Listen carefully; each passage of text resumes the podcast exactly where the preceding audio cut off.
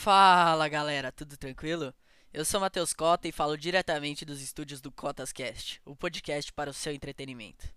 Hoje a gente vai falar um pouco sobre o autor do livro Dois Irmãos e contextualizar a obra em si.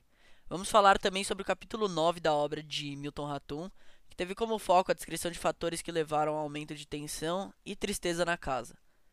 E sobre a morte de Domingas. Solta a vinheta. Vamos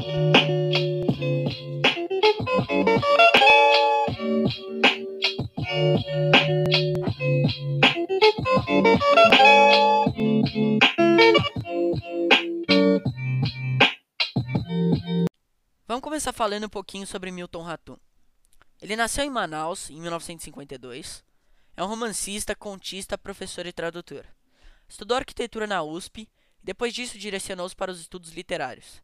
De modo geral, se destaca por retratar conflitos pessoais e familiares no contexto geográfico, histórico e sociocultural da Amazônia. E para fazer isso, ele se inspira em sua vivência como descendente de libaneses e como migrante pelo Brasil. Suas principais obras são Um Relato de um Certo Oriente, de 1989, Dois Irmãos, de 2000, Cinzas do Norte, de 2005. Ganhou também vários prêmios. Jabuti, Livro do Ano e Bravo são alguns deles. O livro Dois Irmãos trata da história de irmãos gêmeos. Jacob é o primogênito. Desde sua viagem ao Líbano, é muito independente e em sua vida adulta pouco ligado à família. É um rapaz dedicado aos estudos, introvertido e admirado por seu sucesso. Já Omar é o caçula e o protegido de sua mãe, pouco ligado aos estudos e boêmio, sempre consolado de alguma forma por sua mãe. No desenrolar da história, podemos observar a presença de tensões na casa, que está sempre preenchida por conflitos. Na maioria das vezes, eles acontecem ou pela irritação de Halim, pai dos gêmeos, pelo fato de Zana, a mãe, sempre defender o filho mais novo, ou entre os irmãos, que são mais res mal resolvidos desde a infância. No capítulo de hoje, a gente vai falar sobre a morte de Domingas, a declaração a Anael de que ela foi violentada por Omar e a briga dos irmãos. Como eu disse no tópico anterior, a relação entre os dois irmãos sempre foi pesada e cheia de conflito. Fisicamente, eles eram muito parecidos, mas psicologicamente muito diferentes. Uma das brigas que começou no capítulo 8 e se estendeu até o 9 foi aquela em que Omar passa a trazer para casa da família um indiano chamado Roshiran, que queria construir um hotel em Manaus.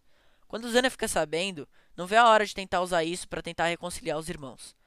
O caçula sabia das intenções da mãe e tenta esconder inutilmente o indiano, porque não adiantou de nada. Por carta, Zana chama Jacob, que, após algum tempo, aparece de maneira oculta em Manaus e se hospeda num hotel desconhecido porque estava trabalhando junto com Oshiran. Numa manhã, Jacob surge na casa e deita-se na rede, chamando Domingas para sentar-se ao seu lado. Nesse instante, Omar corre em direção à rede e agride brutalmente o irmão indefeso. Rasga também seus projetos para a construção do hotel. Zana vê seus planos arruinados. A tentativa de traição de Jacob estragou tudo e quase custou sua vida, porque se ninguém tivesse parado o irmão, teria matado ele. Todo esse caos impactou muito as personagens, e de forma bastante negativa. Principalmente Domingas, que adoece e morre, e Zânia, que vê sua casa suja e vazia, o que faz com que ela fique meio deprimida.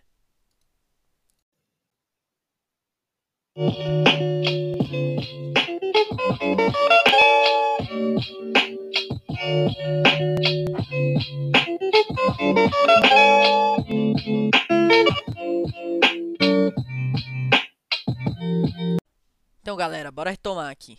Depois daquela briga, Domingas parecia triste com a situação, preocupada com Jacob e também meio que apresentava um ar de indiferença em relação à rotina.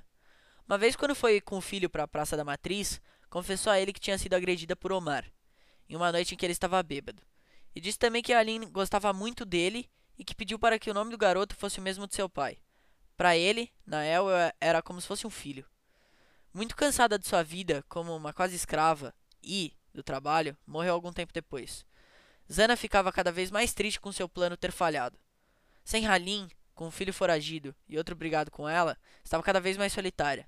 Talvez fosse a hora de mudar alguma coisa na sua vida. Hoje a gente viu muita coisa, desde a briga dos irmãos até a morte de Domingas e a reclusão de Zana. Falamos também do autor e contextualizamos sua obra. E por hoje é só, ficamos por aqui.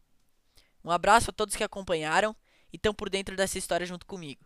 Se quiser saber o que vai rolar no capítulo 10 com Zana e Nael, fiquem ligados no próximo podcast. Deixa aí seu joinha e valeu por ter, por ter assistido e até a próxima.